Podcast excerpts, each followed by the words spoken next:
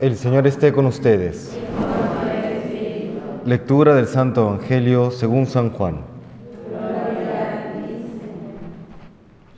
En aquel tiempo Jesús se marchó a la otra parte del lago de Galilea o de Tiberíades.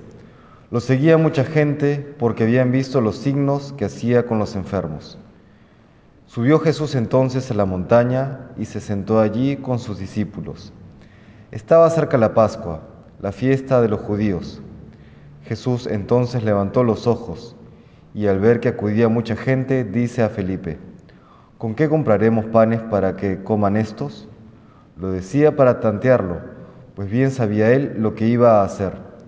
Felipe le contestó, doscientos denarios de pan no bastan para que a cada uno le toque un pedazo. Uno de sus discípulos, Andrés, el hermano de Simón Pedro, le dice, Aquí hay un muchacho que tiene cinco panes de cebada y un par de peces. Pero, ¿qué es eso para tantos?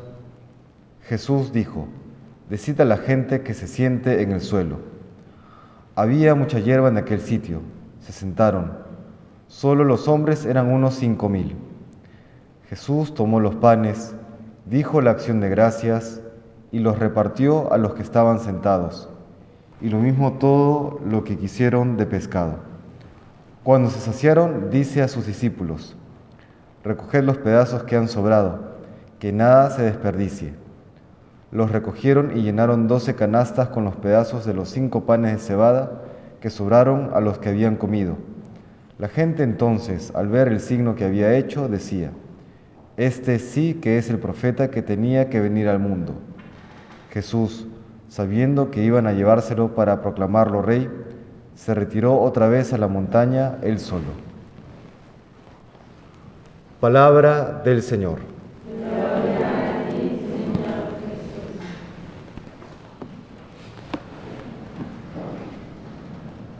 Estamos revisando diversos pasajes de la vida de Jesucristo ya en este tiempo de Pascua a la luz de la resurrección. Y vemos esta multiplicación de los panes del capítulo 6 de San Juan, que sabemos que luego viene el discurso del pan de vida, que hace referencia finalmente a la Eucaristía, Jesús que es capaz de alimentar a toda la humanidad con su cuerpo y con su sangre.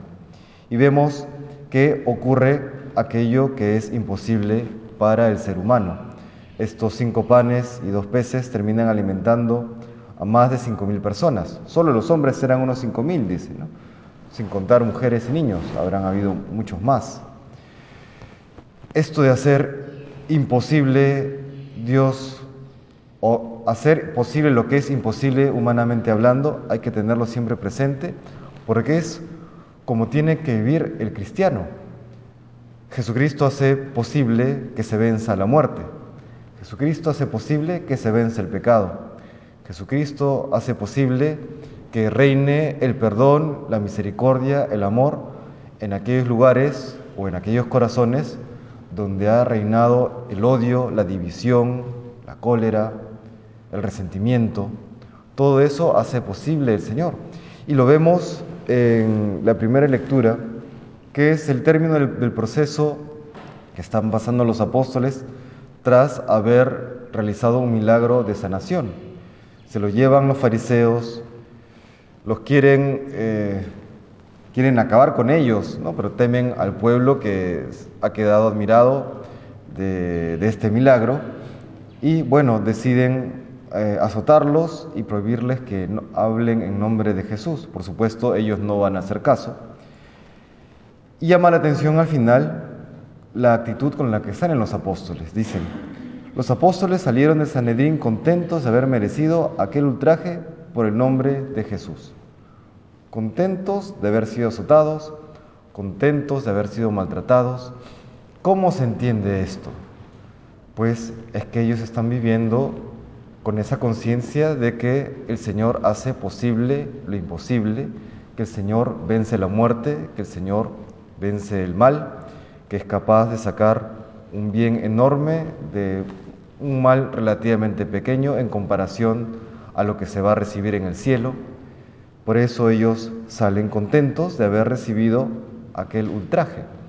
De la misma manera, cada uno de nosotros, los bautizados, hijos de Dios, tenemos que vivir también con, ese, con, una actitud que desconcierta al criterio solamente humano. ¿no? Contentos de tener la oportunidad de sufrir algo por el Señor. Contentos de, quizá ante los ojos del mundo, eh, fracasar, aunque sabemos que para el cielo es un triunfo enorme. Contentos de poder cargar, aunque sea un poquito, la cruz que Cristo cargó por nosotros, por amor a nosotros. Esa es la actitud del cristiano, esa conciencia de saber que vivimos no para la vida terrena, sino a la luz de la resurrección vivimos para la vida eterna. Y eso lo cambia todo. Le pedimos pues hoy al Señor que nos conceda vivir siempre con esa conciencia, con esa actitud de saber que estamos llamados a la vida eterna, que estamos llamados a vivir como Cristo ha vivido, pasando por supuesto por la cruz, pero luego para acceder a la resurrección. Que el Señor nos bendiga.